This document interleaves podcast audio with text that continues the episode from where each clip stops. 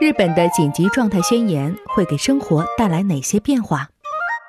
为阻止新冠肺炎疫情进一步扩散，日本政府发布了紧急状态宣言，对象为东京、神奈川、埼玉、千叶、大阪、兵库和福冈七个都府县，实施时间持续至五月六号，为期一个月。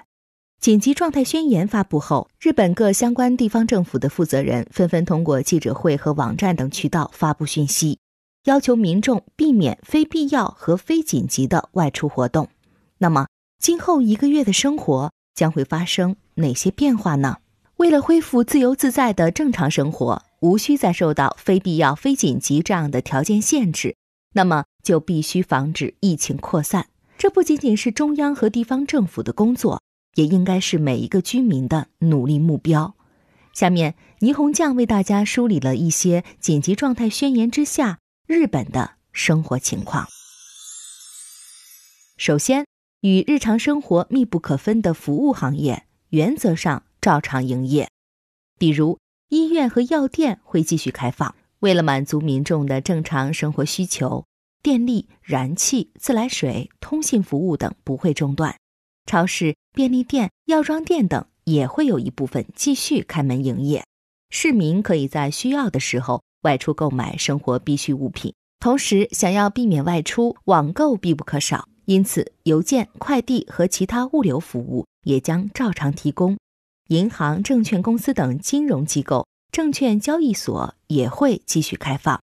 说到东京的交通，大家一定听到过“满员电车”这个词，不少朋友也许还在社交网络上看到过列车员奋力将上班族往车厢里塞的视频。宣告紧急事态后，电车仍然按照日常状态运行，但会适当减少运行班次。由于采取远程办公方式的公司不断增加，现在电车也不像以前那样拥挤了。新干线将停止五月连休期间的临时加运班次，各航空公司也在官网公布了减少航班的情况。总体来说，公共交通处于满足基本需求的正常运转状态。那么又有哪些被要求停业或自主停业的行业呢？由于日本政府呼吁克制娱乐活动，以降低接触感染的风险，不少行业自主停业或被要求停业。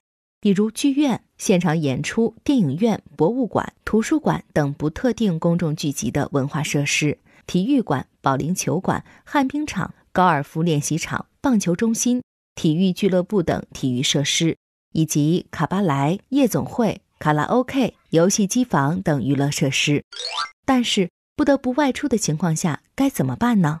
比如需要购买食品、生活必需品、药品，那么为了避免感染，应该避开人多的时间段。专家建议在结账时与前后排队者保持足够距离。此外，大型超市和便利店均明确了照常营业的方针，反复强调消费者应做到理性消费，无需囤积。另外，如果身体出现不适，最好事先向医院打电话咨询。患者密集的候诊室具有较高的感染风险，应尽可能选择人少的时间段前往医院。如果不是疾病，可以自行观察一段时间。如果疑似感染新冠病毒，应先电话咨询后再去医院。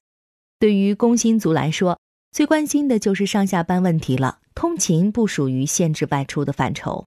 但政府强烈呼吁大家推进远程办公和错峰上班，避免在上班途中或者在工作场所出现人员密集和密切接触的情况。至于散步、慢跑，则应该避开人多的时间段和场所。结伴运动以及边运动边聊天都存在感染风险，所以尽量以单独锻炼为好。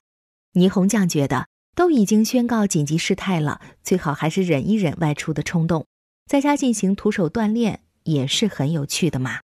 最后，新闻已经报道过多起感染家人的事例，有些人在大城市感染病毒后出差或者回老家，将病毒传播到地方城镇。日本的地方城镇老龄化较为严重，年轻人纷纷涌向大城市，留下的老年人偏多，一旦感染，极易转为重症，而当地的医疗资源很可能会跟不上。因此要避免为逃避紧急状态宣言而前往地方城镇的行动。